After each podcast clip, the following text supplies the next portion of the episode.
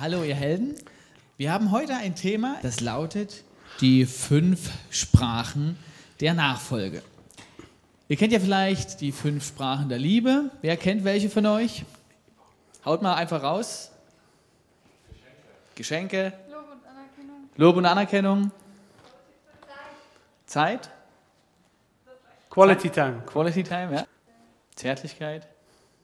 Hilfsbereitschaft. Hilfsbereit, ich glaube hilfsbereit. Also es sind praktisch fünf Arten, wie Menschen, man könnte vielleicht auch sagen, es ist wie so ein Modus, wie man einem Menschen zeigt, ich finde dich super. Und wie man das auch versteht und hört. Ja, und natürlich blöd ist, wenn du deiner Frau die ganze Zeit hilfst und denkst, es ist ja richtig toll, wie ich ihr meine Liebe zeige und die sehen sich einfach nur nach einer äh, zärtlichen Komplimentoffensive und denkt, sie ist nicht geliebt. Ja? Also cool ist, wenn Paare das ähnlich denken. Und ich möchte mit euch heute einmal über die Ebenen von Nachfolge nachdenken, weil ich glaube, wir Christen haben auch fünf Sprachen, wie wir Gott und Christus zeigen, dass wir sie großartig finden. Ich möchte einsteigen mit euch mit etwas, was sich super an das Zeugnis von Chris andockt, und das ist die sogenannte Engelskala. Die ist nach einem Evangelisten benannt, der heißt James Engel, passender Name für einen Evangelisten, wie ich finde. Und das Spannende ist, er sagt, Menschen gehen einen Weg von kein Bewusstsein für übernatürliches Leben, ich glaube nur, was ich sehe, hin zu, ich unterstütze andere im Wachstum, ich will andere, dass andere Jesus nachfolgen. Und diese Skala von minus 10 zu plus 4 nennt er die Engelskala. Und der Punkt Null ist, ein Mensch wird Christ. Er entscheidet sich, ich möchte Jesus nachfolgen, ich möchte mein Leben ihm geben, ohne ihn komme ich nicht zum Vater. Und er tut das auch. Ja? Also er will das nicht nur, er sagt, nee, das ist heute, ich mache das fest. Und bis dahin geht ein Mensch sozusagen einen Weg von das ist doch alles Schrott. Bist echt, wie du das gesagt hast, Chris. Ihr seid doch aufgeklärte Menschen. Wie könnt ihr so einen Blödsinn glauben? Ich muss die bekehren von ihrem Irrtum. Das kann ja wohl nicht irgendwo in unserer vernunftgeleiteten Gesellschaft möglich sein. Und irgendwie sind Dinge in Chris Leben passiert, dass er immer mehr Puzzleteile an den Rand gelegt hat, wie er gesagt hat. Nee, da muss es einen Gott geben und irgendwann die Entscheidung getroffen hat. Und ich vermute mal, so wie du gerade uns begegnet bist, wird das nicht lange dauern, bis du anderen erzählst, wie schön das eigentlich ist. Ja? Und das ist die sogenannte Engelskala. Und ich glaube, die meisten von euch, die sind schon irgendwo jenseits dieser Entscheidung, ich will ein Christ sein. Und die Predigt heute ist Nachfolge. Wir beschäftigen uns in der Predigt heute mal mit dem Bereich nach der Entscheidung. Also wie bin ich, nachdem ich mein Leben Jesus gegeben habe, unterwegs? Das ist sozusagen das Thema für heute. Nachfolge, wenn man so will, ist also die menschliche Antwort auf die göttliche Zusage. Also der Glaube ist ein Geschenk Gottes. Ja, haben wir auch bei Christ gehört. Aber nach dem Geschenk gibt es eine menschliche Rückseite der Gnade. Und das ist mein Tun. Und dafür trage ich die Verantwortung. Ja, und das könnte man Nachfolge nennen. Das ist, dass ich den Anspruch Gottes an mein Leben akzeptiere, nachdem ich seinen Zuspruch auch einfach in Anspruch genommen habe. Ja, ich liebe dich, du bist mein Kind, ich vergebe dir, ich heile dich, ich kümmere mich um deine Verletzung, sollst alles haben, aber auf der Rückseite habe ich jetzt auch einen Anspruch, du kannst halt jetzt nicht mehr die ganze Zeit betrügen, lügen, lästern, was auch immer. Das ist sozusagen die Nachfolge. Und ein Teil der Nachfolge ist natürlich auch der Prozess. Ich will Jesus nachfolgen und ihm ähnlicher werden. Ich will von anderen Christen lernen. Viel Nachfolge passiert auch von Mensch zu Mensch. Und darum geht es heute. Ähm, ich möchte, dass wir in dieser Art zu denken an einem Bibelwort festmachen. Weil ich habe beobachtet, dass wir in unserer Kultur sehr viel den Zuspruch betonen. Die Gnade, das Evangelium, so ungefähr, du bist gerettet. Ich nehme mal Christian als Beispiel, Christian vorlesen. Nein, der John würde es uns kurz vorlesen. Das ist sehr schön, John, das finde ich schon gut. Ähm, John hält uns eine Lesung. Auf wen kommt es denn nun an? Doch nicht auf den, der pflanzt oder auf den, der begießt, sondern auf den, der das Wachstum schenkt, auf Gott. Und was ist mit dem, der der pflanzt? und mit dem, der da begießt. Ihre Aufgaben, so unterschiedlich sie sind, dienen demselben Ziel. Und beide werden von Gott ihren Lohn bekommen, den Lohn, der ihnen persönlichen Einsatz entspricht. Es ist also Gottes Werk, an dem wir miteinander arbeiten. Und ihr seid Gottes Ackerfeld, ihr seid Gottes Bauwerk. Weil Gott nicht länger in seiner Gnade dazu befähigt hat, habe ich als ein kluger und umsichtiger Bauleiter das Fundament gelegt. Andere bauen jetzt darauf weiter. Auf jeden Fall soll sich sorgfältig überlegen, wie er die Arbeit fortführt. Das Fundament ist bereits gelegt und niemand kann ein anderes Fundament legen. Dieses Fundament ist Jesus Christus. Wie nun aber jemand darauf weiterbaut, ob mit Gold, Silber, Edelstein, Holz, Schilfrohr oder Stroh, das wird nicht verborgen bleiben. Der Tag des Gerichts wird bei jedem ans Licht bringen, welches Material er verwendet hat. Denn im Feuer des Gerichts wird das Werk jedes Einzelnen auf seine Qualität geprüft werden. Denn das, was jemand auf dem Fundament aufgebaut hat, die Feuerprobe besteht, wird Gott ihn belohnen. Wenn es jedoch verbrennt, wird er seinen Lohn verlieren. Er selbst wird zwar gerettet werden, aber nur wie einer, der im letzten Augenblick aus dem Feuer gerissen wird. Wisst ihr nicht, dass ihr der Tempel Gottes seid und dass Gottes Geist in eurer Mitte wohnt? Wer den Tempel Gottes zerstört, zerstört sich damit selbst, weil er Gottes Gericht über sich bringt. Denn Gottes Tempel ist heilig und dieser heilige Tempel seid ihr. Vielen Dank. Ich finde das ein überaus bemerkenswertes Kapitel. Ähm, und als ich das das erste Mal sozusagen ganz bewusst gelesen habe in der Bibel, dachte ich als braver Protestant, das klingt aber ganz schön katholisch. da geht es ja um Werke, da geht es ja um Lohn, da geht es ja um Feuer, was irgendwie etwas prüft. Und das ist erstmal sehr unprotestantisch. Ne? Denkt nochmal an das Beispiel, was ich von Christian gebracht habe. Und ich mag euch zuallererst einmal versuchen, das ein bisschen auszulegen. Ich glaube, hier sind zwei Linien in dieser Bibelstelle drin. Die eine Linie könnte man auf die Kirche beziehen, auf die Gemeinde. Und Paulus argumentiert sozusagen, ich habe diese Gemeinde gegründet, aber ich habe sie nicht wirklich gegründet, das Fundament war schon gelegt, das ist Jesus Christus. Und anschließend sagt er, bauen andere drauf. Ja? Und ihr sagt, ihr als Kirche, ihr seid Gottes Ackerfeld, ihr seid Gottes Bauwerk. Zwei Bilder, die in der Bibel immer wieder vorkommen. Bauwerk, Tempel und Ackerfeld.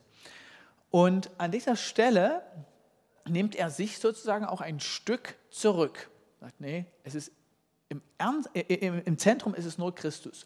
Und er schenkt dann das Wachstum. Es wäre undenkbar, ja, eine Gemeinde zu gründen, die nicht auf dem Fundament Christus gebaut ist. So, und jetzt kommen wir zu der Stelle, die ich am bemerkenswertesten und interessantesten finde. Weil wir sind ja auch eine Gemeindegründung. Wir bauen ja auch auf diesem Fundament, welches ist Christus, Jesus, eine Kirche. Wir könnten sagen, wir bauen nun darauf mit Gold, Silber, Edelstein, Holz, Schilfrohr, Stroh. Die letzten drei sind eigentlich die Baumaterialien, mit denen man damals Häuser gebaut hat. Ja, zum Beispiel das Schilfrohr zum Bedecken der Dächer, ja, oder das Stroh, um den Mörtel anzudicken. Ähm, und das ist auch Baumaterial, was relativ häufig vorhanden ist. Ja, Holz, Schilfrohr wächst schnell, kannst jeden Winter Haufen Schilfrohr ernten, kein Problem. Ja. Du kannst zügig eine Gemeinde hochziehen, damit kannst du schnell bauen. Der Unterschied zu den anderen drei Materialien ist aber, sie sind selten, sie sind kostbar. Sie sind als Baumaterial auch nicht so verfügbar. Aber sie haben einen großen Vorteil, sie sind feuerfest.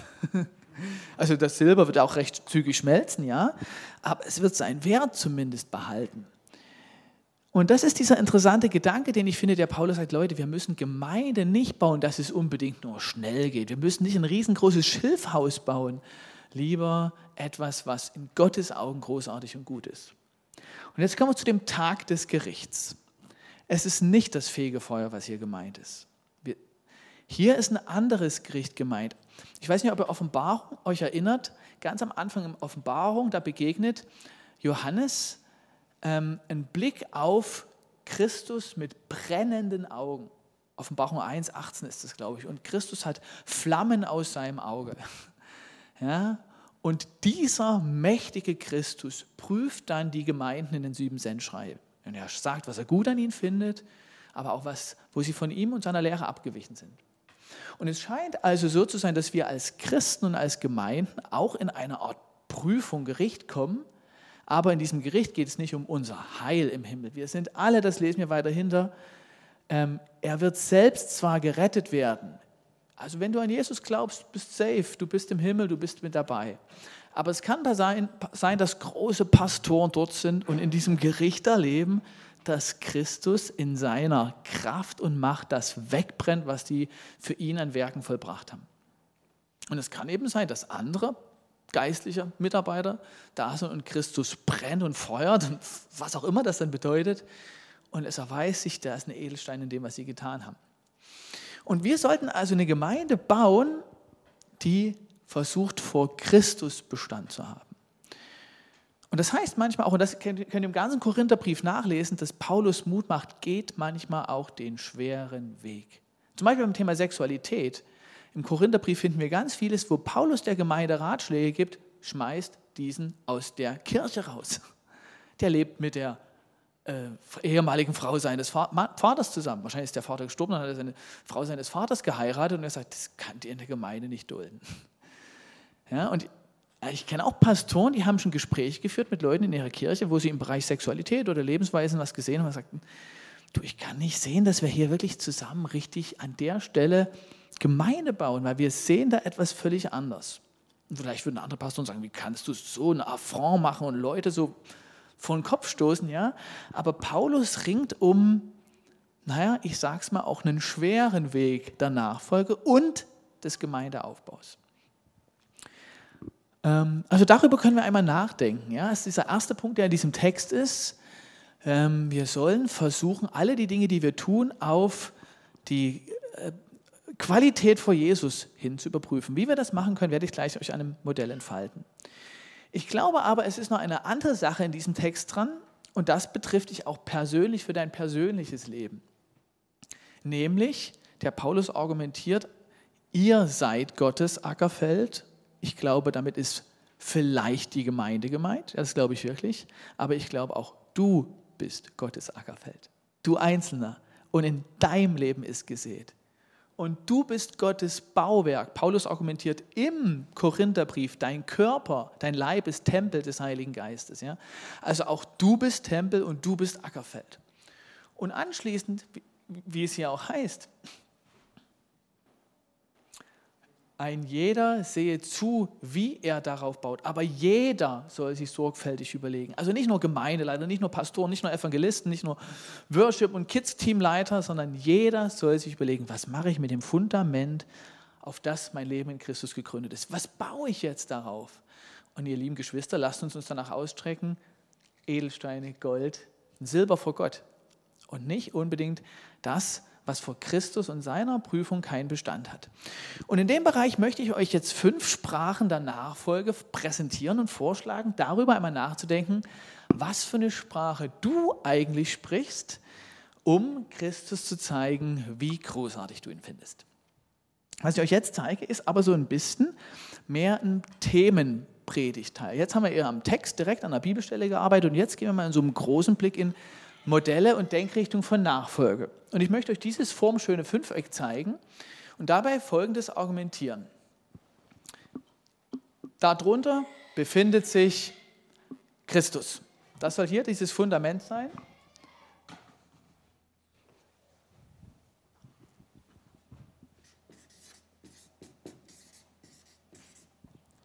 Es kann kein anderes Fundament gelegt sein in deinem Leben als Christus Jesus. Und hier nun bist du also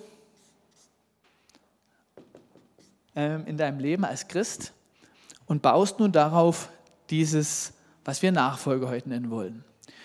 Und ich glaube, wir Menschen haben fünf Sprachen, wie wir das Jesus mitteilen. Ich mag euch die jetzt der Reihenfolge nach vorschlagen und vielleicht auch zur Diskussion stellen. Und ihr habt auch Zettel und Stifte und ich mache euch Mut, euch dieses Fünfeck mit abzumalen, weil es wird danach eine Reflexion geben, wo ihr darüber nachdenkt.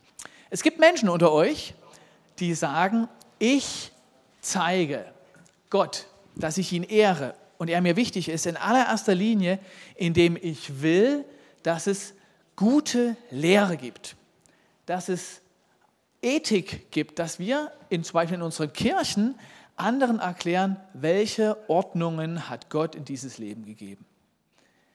Zum Beispiel zehn Gebote, zum Beispiel Umgang mit Staatlichkeit, zum Beispiel der vernünftige Gottesdienst. Und es gibt Menschen, die lieben, ich sage es jetzt mal ganz bewusst, die Schrift am allermeisten. Die könnten Tag für Tag auf die Knie gehen und sagen, danke Herr für dein Wort. Wir sehen das auch im güldenen ABC, in, ja, in diesem äh, Psalm, dass eine Liebe ist für das Wort Gottes. Bei den Juden war die Liebe zur Tora, das war wirklich, die Tora ist für Juden wie oh, das größte Geschenk auf Erden. Die würden wahrscheinlich alles tauschen gegen die Tora. Und es gibt Menschen, die lieben Gott in einer Weise, dass sie Gott sagen wollen, dass du uns die Bibel geschenkt hast. Das ist so unglaublich wertvoll. Und darin ehren sie den Urheber. Ähm, es gibt eine zweite Richtung von Christen, die wollen in allererster Linie, dass Gott geehrt wird, indem, ich muss hier mal ein bisschen was schauen, indem Gott selbst Ziel der Beschäftigung ist. Das sind Menschen, die ehren Gott darin und zeigen ihm seine Liebe, indem sie zum Beispiel Zeit mit ihm verbringen wollen. Die wollen Gott anbeten. Die wollen Gott erkennen. Sie wollen ihn in der Tiefe schauen. Die gehen in die Stille, in die Kontemplation, in Gebetszeiten, in die Zwiesprache mit Gott und die suchen einfach seine Nähe. Du findest das zum Beispiel, manche Menschen, wenn die vor einer schweren Entscheidung stehen, nur mal um den Unterschied klar zu machen, die sagen zuerst mal, was steht denn in der Schrift? Und die anderen fragen, was sagt denn Gott jetzt in der Stelle? Und da haben wir, glaube ich, unterschiedliche Arten, wie wir Gott zeigen, du bist das Wichtigste. Ich will die gar nicht werten heute. Das ist heute gar nicht mein Versuch, das irgendwie zu werten. Ich will das nur darstellen. Ähm, es gibt noch eine dritte Gruppe und die lieben Gott und zeigen ihm in allererster Linie, indem sie sagen, ich ehre Gott, indem ich sein Ebenbild ehre. Ich zeige Gott, dass ich ihn großartig finde, indem ich gut zu Menschen bin. Ich diene den Menschen in Not. Ich liebe den Nächsten. Das ist etwas, was wir an ganz vielen Stellen in der Bibel finden und was wir auch im Zeugnis Christi in besonderer Weise sehen. Der Dienst an Menschen und interessanterweise besonders den Menschen, die es im Leben schlecht und schwer hatten. Arme, Ausgestoßene, die Outlaws der Gesellschaft, Kinder. Manche Menschen sagen, ich investiere besonders in die nächste Generation und darin zeige ich, dass ich Gott ehre, indem ich jeden Menschen, den er auf die Reise hier geschickt hat, Gutes will. Kranke. Und mit Gott ferne meine ich, es gibt ganz besonders Menschen, die leiden darunter, dass Menschen verloren gehen. John hat es mal gesagt, so ein Schlüssel in Johns Leben, er ging durch die Straße und sagte, es kann doch nicht sein, dass so viele Menschen nicht im Himmel dabei sind. Sind überhaupt die Gemeinden, die Rettungsboote bereit, dass sie das alles aufnehmen können? Ja, und ich glaube, das hat John einfach so geschüttelt, dass Menschen nicht mit Gott zusammen sind. Ja, da ging es praktisch der Dienst an Menschen in Not, die Gott nicht kennen. Und das ist eine Not, ähm, vielleicht, möglicherweise in der Ewigkeit nicht mit Gott zusammen zu sein. Ich kenne einen anderen, der hatte genau denselben Wunsch, der hatte genau denselben Kummer und sagte, wie kann das sein, dass die Menschen Gott nicht kennen, aber der hat darunter gelitten, weil sie Gott nicht die Ehre geben. Der sagte sich, wie kann das sein, dass so viele gottlose Menschen leben und die scheren sich ein um Gott? Das nimmt doch Gott die Ehre. Der hatte denselben Wunsch, dass Menschen zu Gott finden, aber nicht als Wunsch für die Menschen. Die Braut, wir sind eine kleine Zelle der Braut. Ja, ich hoffe, wir sind in einem schönen Organ und nicht unbedingt irgendwo da äh, im Gedärm oder so der Braut. also jede kleine Kirche ist ein Teil der großen Braut Christi, der Kirche, der Weltkirche. Und das zeigt sich ganz unterschiedlich. Manche lieben einfach die Kirche vor Ort und die geben ihr Leben dahin, dass die Gemeinde vor Ort wächst und gedeiht und wirklich, sie gehen über ihre Kräfte, aber alles in der Liebe zu ihrem Herrn. Und andere wiederum, die haben stärker den Fokus auf die Weltkirche. Die beten für verfolgte Christen in anderen Teilen der Welt. Die wollen, dass Gemeinden sich vernetzen.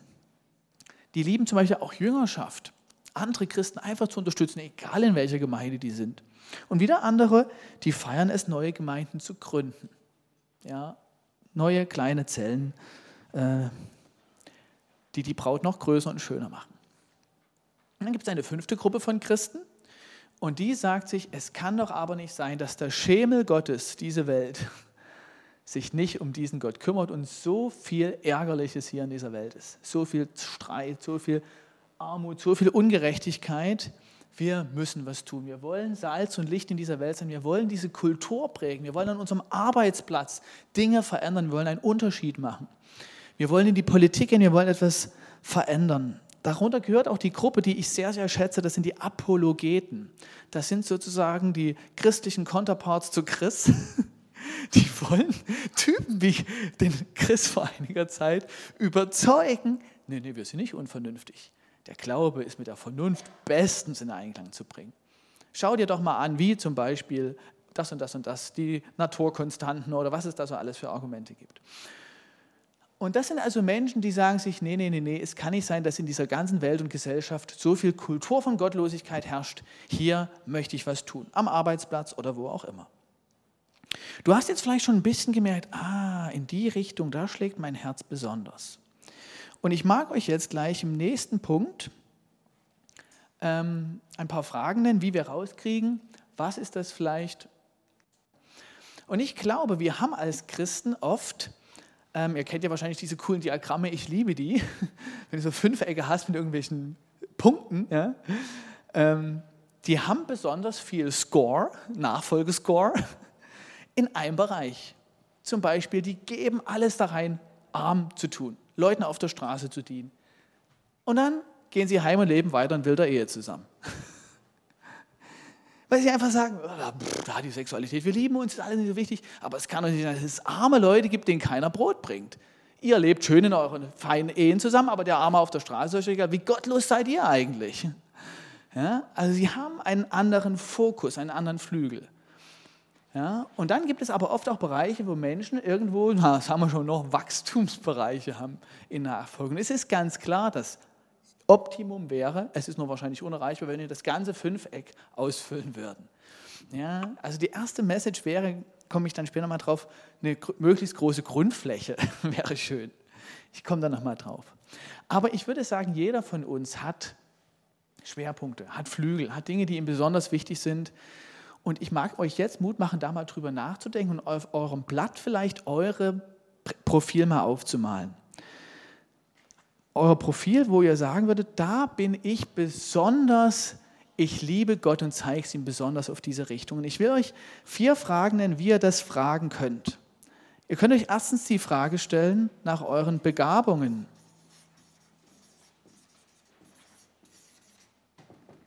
Was kannst du gut und ganz wichtig, was fällt dir leicht? Ja? Oft unterschätzen wir die zweite Frage. Begabung ist ganz wichtig. Was fällt leicht? Was macht keine Arbeit? Was geht so nebenbei mit weg? Also kannst du dich fragen, okay, in welchem Bereich bin ich besonders begabt? Zweitens, du kannst dich fragen, wo habe ich Leidenschaft? Wo fängt mein Herz an zu schlagen? Wo äh, spüre ich positive Affekte. Christian lädt mich zum Worship-Proben ein. Oh, wie gut. Ja, also mich jetzt nicht, ich würde schreiend davonlaufen. nicht wegen Christian, sondern weil ich einfach nicht gerne Musik mache. Du würdest schreien bleiben. Also es gibt Dinge, da denke ich, wow, ich bin dabei, da kann ich Jesus feiern. Wo hast du gute Gefühle? Wo hast du Leidenschaft? Es gibt drittens, mit welchem Zweck handelst du? Der Zweck ist ganz wichtig, ist, zu welchem Zweck tue ich, wozu tue ich etwas? Ja, das ist also die Frage, zum Beispiel, ich bringe heute mal Muttertag, die Mütterfrage. Ne? Erziehst du deine Kinder in Richtung einer christlichen Lebensweise, damit sie Gott, eine Beziehung mit Gott haben? Oder erziehst du sie in ganz besonderer Weise, dass sie später gut zu Menschen sind? Oder legst du deine Kraft als Mutter da rein zu erziehen, dass sie später in ihrer Gemeinde mit richtig gut mitarbeiten? Oder erziehst du sie darin, dass sie in dieser Gesellschaft einen Unterschied machen und einfach die fleißigsten, tüchtigsten, aber auch ehrlichsten und souveränsten sind? Oder einfach die Werke der Finsternis in dieser Welt zerschmettern? oder dass sie einfach die Ordnung Gottes in ihr Herz gerne aufnehmen und die Bibel feiern. Ja, also eigentlich ist alles christliche Erziehung, aber wahrscheinlich werden Mütter unterschiedlich sagen, oh, und deswegen ist es mir so wichtig. Und das ist die Frage nach dem Zweck. Ja, es kann zum Beispiel sein, dass du ein Leiter bist, der ein Team hat und du willst einfach die Leute, die Member in deinem Team entwickeln, weil du willst, ich will eine so eine coole Braut haben für Jesus, dass Jesus, wenn er wiederkommt, diese Braut in den Arm nimmt und sagt, ja, ich finde die so super. Und deswegen fördere ich meine Leute hier. Also das ist die Frage nach dem, wozu tust du die Dinge? Und die letzte Frage ist Resultate. Wo geben dir Leute Feedback und sagen, das war sowas von gut? Das war so großartig. Ja? Wo beobachtest du Ergebnisse? Frucht, wenn du so willst. Und das ist eben auch alles etwas, was Charismen von Gott sind. Es ist ein Teil der Begabung, kommt von Gott. Übernatürlich, aber auch einfach, dass du das spürst. Leidenschaft gibt Gott in dein Herz. Der hat ein Ziel dir gegeben, dass du das Gute auch erkannt hast. Und er gibt auch die Frucht. Ja, aber es ist eben auch ein Stück weit irgendwo dein Fleiß. Ja, und du kannst einmal für dich über, nachdenken, okay, wo, in welche Richtung ticke ich hier? Und vergib dir so ein paar auf diesem Fünfweg-Punkte und mal das mal bei dir auf. Ich bin gespannt, was so rauskommt. Hast fünf Minuten Zeit und danach komme ich noch für, zu ein paar praktischen Ideen. Okay. Jetzt hast du vielleicht so ein bisschen ein Modell. Ich freue mich schon drauf, ein paar von euch zu fragen, wie sieht es bei euch aus? Ja, können wir danach noch drüber schwätzen. Ich mag euch jetzt noch knackig ein paar Gedanken sagen. Also, das ist ja so ein bisschen die Grundaussage dieser Predigt gewesen. Ne? Für dich persönlich, es gibt ein Fundament, das ist Jesus Christus und darauf baust du deine Nachfolge auf. Und es gibt Bereiche, die dich besonders motivieren und du streckst so einen Bereich ab. Und wir wollen aber natürlich gerne, dass das der Bereich ist, den Gott auch für dich vorgesehen hat und wo was passiert. Und wir wollen zum Beispiel auch an sich, und ich glaube, das ist im Sinne Gottes, dass die Fläche erstmal nicht klein, sondern groß ist. Und es gibt manchmal Menschen, die haben sozusagen extreme Werte hier, aber gehen nicht die Breite des Evangeliums ab. Und der Breite der Nachfolge, da wo das wichtig ist. Man könnte sagen, erstens versuche in die Breite zu gehen. Versuche keinen dieser fünf Foki ganz aus dem Blick zu verlieren. Wenn du sagst, also das mit dem Leben in den Ordnung Gottes ist mir einfach runzwurst egal, würde ich sagen, das ist keine gute Idee. Weil diese fünf Bereiche, die sind nicht gegeneinander, sondern die sind miteinander indem du eine enge Beziehung mit Jesus Christus führst, wird diese Liebe und dieser Wunsch, die Nähe Gottes übersprudeln und in deine Begeisterung mit anderen Menschen darüber zu sprechen. Ja, indem du in einer Gemeinde verbindlich mitarbeitest, wirst du zum Beispiel auch vielleicht im Bereich, den Glauben zu verteidigen, mehr Kraft entfalten und du, entfalten. Du kannst vielleicht auch Philosophie in dieser Gesellschaft besser reflektieren mit deinen Geschwistern. Also diese fünf Bereiche ergänzen einander und ich würde mal auf den äh, auf den Slogan verweisen, sei kein hinkender Christ, dem ein Gliedmaßen fehlt. Versuch sie alle fünf zu haben. Ja? Du kannst also einmal überlegen, wo bin ich schwach. Das ist im Übrigen auch oft der Bereich, wo wir eins auf die Nase kriegen. Wenn wir nochmal zurückschauen, ist das, glaube ich, übrigens in Gemeinden genauso. Es gibt Kirchen, die lassen einen der Bereiche irgendwo weg oder betonen ihn zu viel. Es gibt Gemeinden, die schotten sich in einer Weise ab als Braut Christi, dass ich persönlich das Kotzen kriege.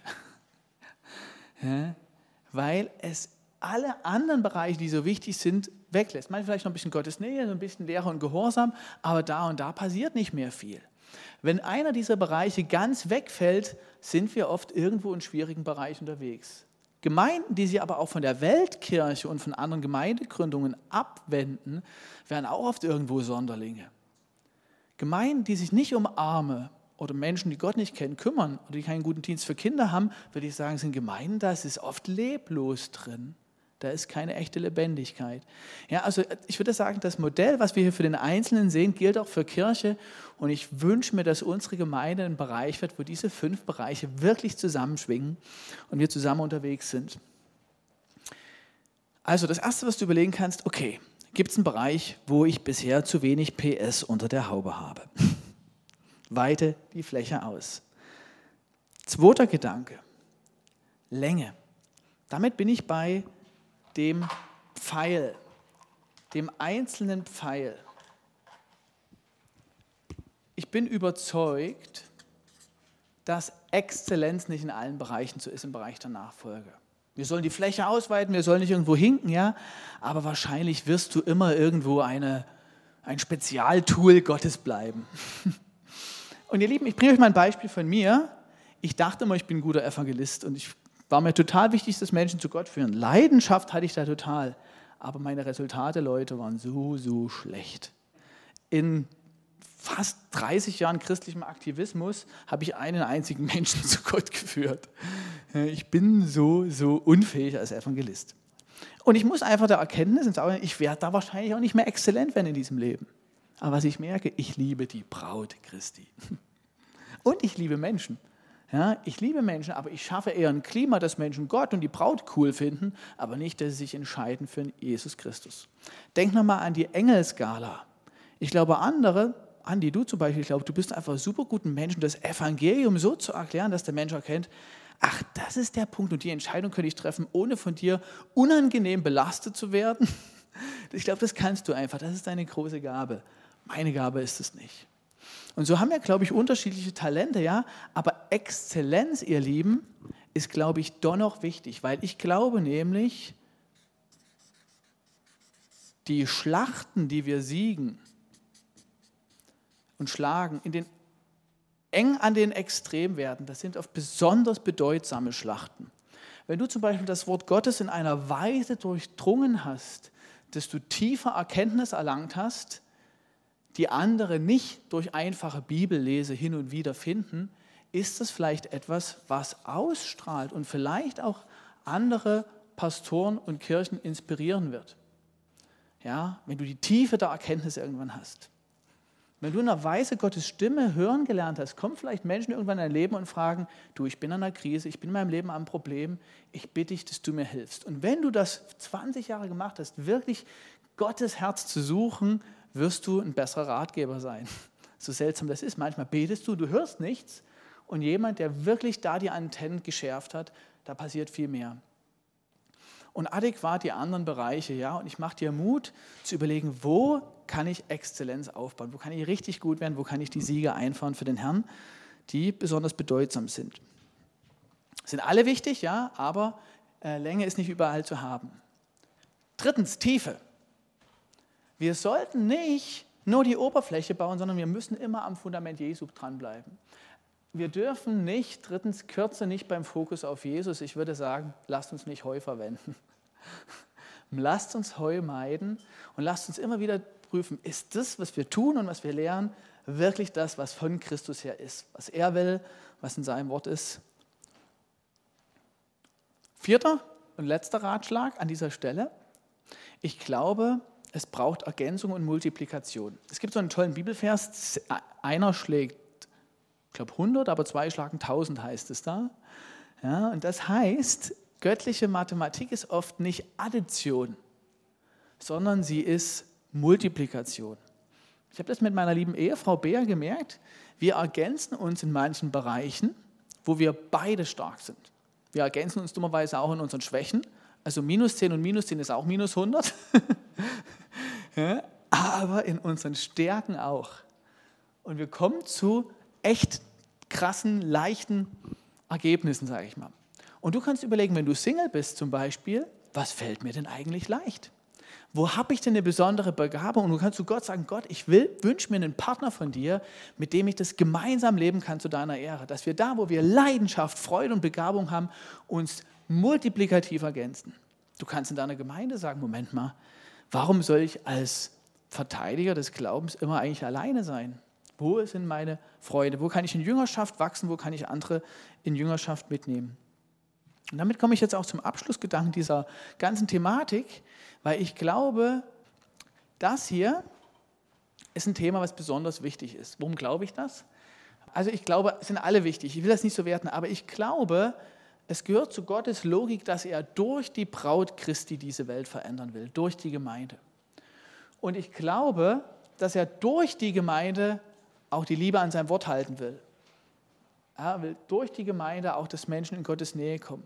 Es ist, glaube ich, auch anders. Ich glaube, auch durch die Nähe zu Gottes können wir Gemeinde bauen. Ja? Und durch sein Wort wissen wir, wie Gemeindebau funktioniert. Aber ich würde sagen, wenn du nicht in einer Kirche bist und dort eingepflanzt bist als ein Stein, ja? das Bild des Steines gibt es an vielen Stellen der Bibel, ja? dass du ein Stein bist im Bau Gottes, dann wirst du, glaube ich, diesen Bereich von Ergänzung, Addition, Multiplikation nicht erleben. Ja, und ich mache dir Mut, gerade wenn du vielleicht keine Gemeinde hast. Wir laden dich herzlich ein, in unsere Gemeinde zu kommen und zu sagen, ich will mit euch das leben. Ich will meine Talente unter den Dienst Jesu stellen und ich will Gott sagen, wie toll ich ihn finde.